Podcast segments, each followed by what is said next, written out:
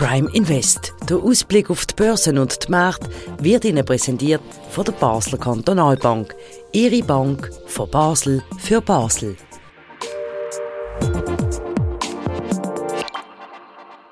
Das ist Prime Invest an der Montag mit wolkenverhangenem Himmel. Es ist dunkel und wenn das Stimmung an der Börse ist, dann gute Nacht. Zum Glück ist es nicht ganz so schlimm. Mein Name ist Christian Keller und damit ganz herzlich willkommen zu einer Sendung, wo wie immer mit dem BKB-Anlagechef Sandro Merino stattfindet. Heute unsere Themen, wo wir uns vorgenommen haben. Es geht um die Haushaltskrise in Deutschland, über das werden wir vertieft reden, weil das hat langsam Auswirkungen auch in der Eurozone. Dann die neuesten Resultate von der Konjunktur, wenn es um die Eurozone geht. Dann werden wir über Roche reden und warum der Aktienkurs so weit runtergefallen ist in diesem Jahr. Was ist dort los? Und zum Schluss ein, zwei Ausblick auf das nächste Jahr. Also, ich habe ein bisschen angekündigt, was es geht. Fangen wir zuerst an mit Deutschland. Was ist los in Deutschland seit einer Woche? Wir haben es das letzte Mal thematisiert. Ähm, knallt es da in der Politik? Man hat das Gefühl, die Regierung ist am Ende. Was ist eigentlich los? Ja gut, das hat... Äh, also Auslöser von der Aufregung äh, ist das Urteil vom Bundesverfassungsgericht in Karlsruhe, ähm, wo ich nicht im Detail gelesen habe. Also bin jetzt da nicht unbedingt Experte für Verfassungsrecht. Äh, jedenfalls ist äh, offensichtlich geworden, äh, dass die Art und Weise von der Übertragung von bestimmten Budgetpositionen in sogenannten äh, Sondervermögen eben verfassungswidrig ist. Das heißt, ähm, die Corona-Hilfen, die nicht ganz äh, verwendet worden sind und somit quasi Kreditüberschüsse noch da sind, hätten sollen für andere äh, Zwecke verwendet werden, also eben Klimatransformationsfonds, Stichwort. Und ähm, Buchführung in dieser Art mit dem Übertragen von Kreditlimiten, die für andere Zwecke vergeben worden sind, äh, eben im Zusammenhang mit der Schuldenbremse natürlich. Oder es geht immer darum, dass man in Notlagen Sonderfinanzierungen gebraucht hat, eben zum die Unternehmen stützen in der Pandemie. Ähm, ein Beispiel oder äh, zum Bundeswehr äh, stärker finanzieren sind eben bestimmte Geldtöpfe. Das heißt eigentlich künftige Schulden, wenn man so will, oder Ausgaben. Ausgaben sind dann halt Sondervermögen bezeichnet worden. Vielleicht Sonderausgaben wäre vielleicht äh, inhaltlich das bessere Wort, aber es sind natürlich Rückstellungen gemacht worden für bestimmte äh, Ausgaben. Und eben das Karlsruher Verfassungsgericht hat, hat festgehalten, dass eben die ähm, Umverwendung, die Veränderung von der, oder der Wechsel von der Nutzung von diesen Mitteln das ist verfassungswidrig. Und äh, das heißt jetzt, dass sowohl der Bund mit der Ampelregierung, aber auch äh, offenbar in einzelnen Bundesländern, also bei uns wären das Kantone, oder? Also sowohl auf Bundes- als auch auf regionaler Ebene sind eben solche ähm, Umbuchungen gemacht worden. Und jetzt ist natürlich die Frage, wie man wieder einen verfassungskonformen äh, Budgetprozess kann machen das ist schon mal äh, die Fragestellung. Und jetzt für das Jahr 2023 ist das Problem gelöst, indem äh, die Regierung argumentiert, dass sie die Notlage erweitert auf das Jahr, äh, insbesondere wegen dem Krieg in der Ukraine, wo äh, natürlich äh, für die Energiepreise in Deutschland äh, viel höhere Kosten verursacht hat und die Kosten hat man ja gegenüber der Bevölkerung abgefedert mit äh, Ausgaben vom, vom Bund, um die Energierechnungen tragbar zu machen. Das dürfte für das Jahr 2023 äh, verheben. Äh, offener ist, was jetzt für das Budget 2024 passiert. Oder? Und dass der, der Haushalt für das nächste Jahr äh, sollte natürlich stehen und, und der steht jetzt nicht mehr. Und äh, jetzt gibt es halt mögliche Auswege aus dieser Situation. Oder? Zum einen kann man wiederum sagen, es ist eine Notlage, wobei ähm, gegen das könnte die Opposition wieder klagen und dann müsste das Verfassungsgericht wieder festhalten, ob die Notlagebegründung verhebt oder nicht. Schließlich ist der Ausbruch vom Krieg in der Ukraine äh, bald äh, zwei Jahre her, oder? Also da, da, da zeigt das Verfassungsgericht offenbar, dass man eine Notlage, die zehn Jahre her äh, ist, nicht jedes Jahr kann brauchen, um neue Ausgaben zu rechtfertigen. Also das gibt dann halt äh, eine juristische äh, Fragestellung, wenn man die Notlage aufs Jahr 24 äh, ausweitet. Wenn man das nicht will, ähm, dann könnte man natürlich das Schuldenbremsengesetz ändern. Da braucht es äh, im Grundgesetz eine Zweidrittelmehrheit im Parlament. Parlament. Da ist natürlich die Opposition bis jetzt nicht so äh, ohne weiteres offen gewesen äh, und lässt die Regierung ein bisschen schmoren im eigenen Saft.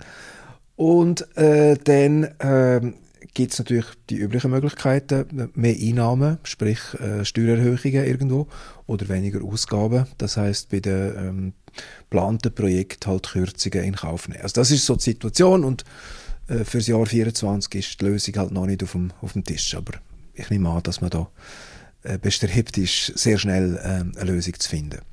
Die Unruhe, die es an den Finanzmärkten gibt, wegen dem, ist das, weil eben mögliche Steuererhöhungen jetzt zum Thema werden? Oder hat das damit zu tun, dass man, ich meine, in der Schweiz die Schuldenbremse ja hat, wo man eigentlich sehr stolz darauf sein kann, weil man hat mit dem wirklich die Finanzen stabil im Griff und dass die Finanzmärkte befürchten, wenn das ausgesetzt wird, dass da italienische Verhältnisse oder französische einziehen in Deutschland. Gut, die deutsche Staatsverschuldung hält sich eigentlich in Grenzen. Die ist irgendwo um, äh, um die 60, äh, zwischen 60 und 70 Prozent. Kommt ein darauf an, wie man die genau rechnet. Oder ist immer die Frage, welche äh, eigentlich versprochene, aber noch nicht geleisteten Zahlungen, dass man der Verschuldung äh, im Sozialbereich zum Beispiel einrechnet. Aber die deutschen Staatsfinanzen sind absolut solid. Also das liegt ja nicht an dem. Es ist mehr eine Frage von der Art und Weise, wie die jährlichen Budgets erstellt werden. Ähm, dann so Haushaltskrisen äh, hat es auch schon unter Helmut Schmidt gegeben.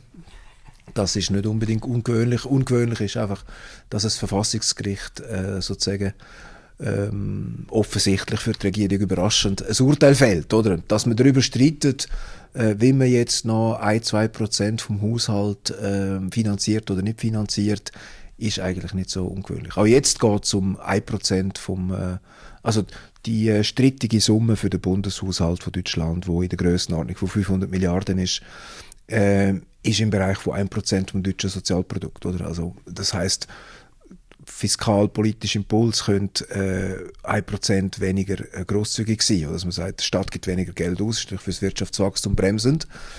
Aber wir reden hier von, von 1% vom BIP. Also es sind keine äh, ungewöhnlichen Dimensionen von einer so einer Haushaltsdebatte. Ungewöhnlich ist, dass das Verfassungsgericht involviert ist. Ja, wenn man die Schlagzeilen liest, dann muss man sich auch fragen, wie lange die Regierung noch durch? Das ist ja dann auch der Punkt und das kann ja dann auch noch wieder Unruhe geben. Meine Frage ist vielleicht dann so gestellt, muss ich als Anleger befürchten, dass mir jetzt die Krise in Deutschland, wenn man sie so will nennen, noch den Jahresabschluss verhagelt?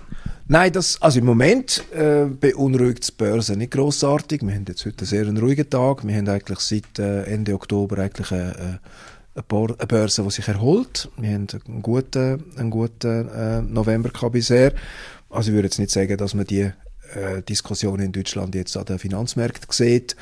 Es ist eher ein, bisschen äh, mittelfristiges Problem, oder? Man verunsichert natürlich die Unternehmen, die zusammen mit der Regierung eben in verschiedenen Projekten Chipfabriken in Ostdeutschland oder, oder Investitionen in die Energieinfrastruktur etc. etc. Also es sind sehr viele Vorhaben transformativer Natur. Und es gibt natürlich auch viele Ökonomen, die sagen, das Hauptproblem äh, für die deutsche Wirtschaft ist, dass zu wenig investiert wird. Oder? Und muss ja, der Staat muss natürlich nicht alle Investitionen tätigen. Es gibt ja äh, zum Glück auch viele Investitionen aus dem, aus dem privaten Sektor. Aber der Staat muss natürlich Rahmenbedingungen schaffen, die private Investitionen ermöglichen. Und eine Schuldenbremse ist ja gut und recht, aber wenn natürlich äh, keine Zukunftsinvestitionen mehr möglich sind, oder, dann äh, muss man natürlich in Frage stellen, ob die Schuldenbremse das richtige Instrument ist. Oder? Zumal in Deutschland, in, in Amerika und in China der Staat gerade fiskalisch massiv lockert, oder? Weil er äh, eben sehr viel mehr Geld ausgibt, als er eigentlich im Geschäftsjahr 2023 eingenommen hat. Das fördert natürlich Konjunktur, oder? Also, ich hätte jetzt große Lust, hier die Schuldenbremse heilig zu sprechen, weil das ist etwas am Besten, was man je erfunden hat, gerade für die Schweiz. Aber das führt jetzt in dieser Sendung, führt das zu weit. Ein Land muss einfach die Finanzen, seine Finanzen im Griff haben. Also, ja. ich finde, in jeder Firma, das ist ganz einfach. Ja. Oder man hat so einen Markt gemacht wie in Amerika, dass es einfach egal ist und man einfach den Markt kann dominieren kann. Aber eine Firma nimmt ja Kredit auf, sonst gibt es ja keine Banken, oder? Also eine Firma, Aber eine Firma kann pleite gehen. Eine Firma mit der Schweizer Schuldenbremse hat auch keine Assets, oder? Die hat ja keine Aktivseite mehr. Ohne eine Passivseite gibt es ja keine Aktivseite. Also es hat immer zwei Seiten, die ganze Diskussion. Oder? Gut, ich ähm, tue da jetzt nicht meine Meinung einbringen. Es ist äh, Prime Invest. Wir werden über Anlegerinteressen reden. Gehen wir, gehen wir doch weiter. Jetzt haben wir neue Zahlen aus, aus, aus der Eurozone, was der Einkaufsmanager-Index anbelangt. Das ist immer interessant, um ein bisschen den Puls zu spüren. Was ist rausgekommen?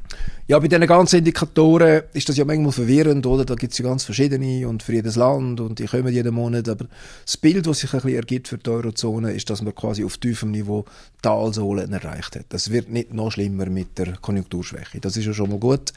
Das lässt ja hoffen, dass es dann im Laufe des nächsten Jahr äh, eine gewisse konjunkturelle Erholung ja dann gibt, oder? Also von dem her äh, mal Good News. Gut, gut, also Verhalten gut, also gut News wäre es, wenn es wirklich steigen würde, äh, relativ kräftig, aber es hat sich irgendwo stabilisiert, einige Indikatoren sind auch wieder gestiegen, aber Perspektive ist im Moment äh, recht düster, oder? Äh, gerade eben auch für Deutschland, weil einfach der äh, Vorteil von der sehr günstigen Energie fällt weg. Man tut sich sehr schwer äh, mit Investitionen. Die Deutsche Bahn ist so ein Beispiel, wo man keine Schulden gemacht hat die letzten zehn Jahre. Entsprechend funktioniert das Unternehmen nicht mehr so, wie man es eigentlich wünscht. Oder? Das, das ist auch ein Beispiel, dass man am falschen Ort gespart hat oder am falschen Ort investiert hat. Das ist natürlich immer eine Frage von der Perspektive. Aber auch bei der ganzen ähm, Umsetzung jetzt von der Energiewende, wo jetzt halt durch den Angriffskrieg von Russland sehr plötzlich und, und überraschend und ein bisschen disruptiv muss umgesetzt werden, äh, braucht es auch sehr große Investitionen ähm, in allen möglichen Energiesektoren, Übertragungsnetz, äh, Photovoltaik, Wasserstoff etc. etc. Und da muss der Staat wirklich eben Rahmenbedingungen schaffen, oder? Und, und da sieht man ein bisschen in den Indikatoren die Spuren, wo die Energiekrise hinterlassen hat und auch natürlich äh, die deutsche Automobilindustrie plötzlich nicht mehr der Platzhirsch in Europa. Das ist jetzt innerhalb von, sage ich jetzt mal, fünf bis zehn Jahren von absolut top bis zu äh, Befürchtungen, der Anschluss an die rasche Entwicklung bei den Elektromobilen zu verlieren. Das ist jetzt die USA, China, die sind in der Lage, zu den deutschen Autos konkurrenzfähige Produkte anzubieten. Das ist vor zehn Jahren nicht der Fall gewesen, oder, bei den herkömmlichen Verbrennertechnologien. Und das ist natürlich schon äh, ein Weckruf äh, für die deutsche Wirtschaft. Und dann ist eben schon die Frage, oder, ob man in dieser angespannten, schwierigen Situation mit einer radikalen Schuldenbremse dann äh, die Zukunft kann sichern kann. Weil wenn man das nicht kann sichern kann, dann hat man am Schluss äh, den Zug verpasst und am falschen Ort gespart. Das ist das Risiko, oder, wo man eingeht. Gute Überleitung zum nächsten Thema. Ich würde gerne ein bisschen über Roche noch reden. Wenn man den Aktienmarkt anschaut insgesamt und wenn man Roche spezifisch anschaut, dann ist man ein bisschen überrascht. Roche minus 15 Prozent seit Anfang Jahr. Das ist doch relativ heftig für so ein Schwergewicht. Ähm, ja, im SMI und wenn man es insgesamt anschaut, dann ist das ganz klar unter der Performance vom, vom Durchschnitt. Jetzt, Herr Marino, wir werden jetzt nicht in Detail gehen, was genau der Grund ist, sondern mehr mal einfach aus der Anlegersicht ähm, mit den Statistiken anschauen, was, was denn ähm, eigentlich das Abschneiden von Roche ist. Sie haben jetzt im Vorgespräch gesagt, das ist noch, oder das ist ein bisschen überraschend. Die Leute meinen ja eigentlich, Roche, das läuft einfach gut. Das ist so ein sicherer Wert, den du im Portfolio hast. Aber das stimmt ja gar nicht. Also wenn man jetzt die Bilanz für die letzten zehn Jahre oder fünf Jahre anschaut, kommt das böse Erwachen. Ja gut, man, die Frage ist immer, wie beurteilt man, ob jetzt irgendeine Aktie, äh, wo man sich drin verliebt hat oder gut findet oder wo man gehört hat, die sei gut, was ist eigentlich der, äh, der Benchmark, beziehungsweise was ist die Referenz, oder mit was soll ich vergleichen, oder? Und ein sinnvoller Vergleich ist mit dem Gesamtmarkt, also mit einem ETF, wo ich, wo ich alle Aktien im Schweizer Aktienindex, SPI, Swiss Performance Index, dort sind ja rund 200 Unternehmen drin, nach Größe kapitalisiert, also ich investiere viel in Nestlé und wenig in eine Logitech oder äh, weniger in Sika und das ist, dann ist man quasi in den gesamten Schweizer Aktienmarkt exponiert und investiert. Jetzt kann ich sagen, nein, das ist mir viel zu äh, wenig äh, intelligent und wenig durchdacht, ich kaufe jetzt Roche. Und jetzt äh, schauen wir zehn Jahre später, äh, wer, wer jetzt besser gefahren ist, oder? Und dann sieht man, der, der den breiten Markt gekauft hat, ist besser gefahren als mit einer Roche-Aktie. Das ist das Plädoyer von Ihnen, oder? Unter, ja, das ist auch Fakt. ich äh, weiß nicht, was ich vor zehn Jahren empfohlen habe, aber ich, ich hoffe, dass ich gesagt habe, investiert Sie in den Gesamtmarkt, oder? Und äh, das ist inklusive allen Dividenden, oder? Das ist immer Gesamtrendite. Also Sie haben äh, 100 investiert und äh, nach zehn Jahren haben sie irgendeinen Betrag und dort ist quasi, äh, sind Dividenden immer reinvestiert worden in den gleichen Titel und äh, auch bei den, bei den Aktien sind Dividenden jeweils in der Rendite einberechnet worden. Oder? Also das ist, das ist der sinnvolle Vergleich. Also etwas anderes äh, fällt mir jetzt nicht ein, wie man das gescheit vergleichen soll. Oder? Und, und darum würde man sagen, der Roche ist jetzt über einen Beobachtungszeitraum von zehn Jahren als Aktie eher ein durchschnittlicher Titel. Er hat sogar seit dem äh, letzten Jahr im Winter, also seit rund einem Jahr, hat die Aktie sogar gegenüber dem Gesamtmarkt an Boden verloren. Also man wäre sehr viel besser gefahren, äh, in den letzten äh, zwölf Monaten, wenn man den Gesamtmarkt gehalten hätte und nicht Roche allein. Und äh, das ist darum auch die Empfehlung, man sollte eigentlich immer von einer Gesamtmarktallokation gehen und dann muss man wirklich sehr gute Gründe haben, um zu sagen, ich wähle jetzt irgendeine Aktie aus, weil ich glaube, dass die in den nächsten fünf Jahren oder zehn Jahren viel besser äh, läuft als der Gesamtmarkt, oder? Für Nestle ist zum Beispiel der Fall. Nestle, die Aktie ist jetzt in den letzten zehn Jahren doch ähm, ein, zwei Prozent pro Jahr im Schnitt besser gewesen als der Gesamtmarkt, oder? Das, aber äh, das gilt auch für für äh, Novartis, äh, ist leicht über dem Gesamtmarkt, aber das ist natürlich die Frage, ob man in der Lage ist, auf, eine, auf einen sinnvollen Zeithorizont so eine Prognose zu machen. Und das ist halt sehr, sehr schwierig. Es ist natürlich einfach eine wahnsinnig wichtige Firma für die Region, darum können wir den Titel einmal auch genauer anschauen. Ähm, die Gründe, warum jetzt das so ist, ich meine, es liegt auf der Hand, man hat einen Führungswechsel gehabt, ob das zusammenhängt, wissen wir nicht. Aber vielleicht noch, einfach auch noch mal aus der Analystensicht, Sie kennen ja die Beurteilungen von der von den Experten weltweit, was die sagen, ja. wie die Aktien bewerten. Was kann man da sagen? Wie wird die Aktie eingestuft aktuell? Also was man kann auf so ähm, äh, Terminals wie Bloomberg oder Reuters, was man dort findet, sind einfach die gesammelten Analystenprognosen, also von anderen Banken. Da gibt es äh, ein paar Dutzend das Kursziel für jetzt eine Aktie wie Roche. Und die Pessimistischen sagen, dass die jetzige Bewertung von Roche fair ist, oder? Dass es dort ist, wo es muss sein, bei rund äh, 237 Franken. Und äh, die optimistischsten äh, Analysten sehen eine Verdopplung vom Wert von der Roche. Es gibt aber niemanden, der findet, die Aktie müsste heute noch günstiger bewertet sein, damit der Preis fair wäre. Das, das findet man jetzt bei Roche nicht. Oft gibt es natürlich Kursziele, die über dem heutigen Kurs sind und solche, die unter dem heutigen Kurs sind. Das wäre jetzt mal, wenn man so will, ein wenig zuverlässiges Indiz, dass die Aktie noch Potenzial nach oben hat. Also die wenigsten Experten, die Roche äh, intensiv analysieren und verfolgen, sehen, dass äh, eine noch tiefere Bewertung äh, heute gerechtfertigt wäre. So viel kann man sagen. Das ist auch Fakt, kann man, kann man nachschauen. Oder? Und die Optimistischen finden sogar eine Steigerung von bis zu 100 Prozent äh, ist, ist quasi fair. Aber okay, das ist dann vielleicht noch zu beweisen, dass der Kurs dann wirklich in, in ein bis zwei Jahren äh, so viel höher wird sein. Ähm, und das zeigt natürlich auch, dass die Meinungen selbst von Experten zur fairen Bewertung von Aktienkursen sehr weit auseinanderklaffen, oder? Das heißt wahrscheinlich, dass es nicht äh, sehr äh, verlässlich möglich ist, zu sagen, was Preis und Wert, wo da der Unterschied ist, oder? Weil das ist ja eigentlich der, der Punkt, wo man versucht, äh, mit Überlegungen ähm, zu festhalten. Gut, vielen Dank. Wir haben eigentlich noch über Trends im nächsten Jahr reden. Das müssen wir verschieben auf die nächste Sendung. Wir sind am Ende, die Zeit ist abgelaufen. Vielen Dank für Ihre Einschätzungen, Marino, und ich wünsche Ihnen weiterhin eine gute Woche. Vielen Dank, Herr Keller. Das war es von Prime Invest. Vielen Dank für euer Interesse. Wenn ihr den Podcast regelmäßig hören wollt, dann könnt ihr ihn abonnieren. Es gibt äh, auf allen möglichen Podcast-Kanälen, Apple Podcast, Spotify, Google Podcast und so weiter, die Möglichkeit, kostenlos den Podcast ähm, ja, zu abonnieren. Und dann sind ihr immer dabei, wenn der Sandro Marino oder andere Experten von der BKB aktuelle Einschätzungen gerne immer mit einem lokalen Blick auf die globalen Aktienmärkte. Nochmal vielen Dank und eine gute Woche. Auf Wiedersehen.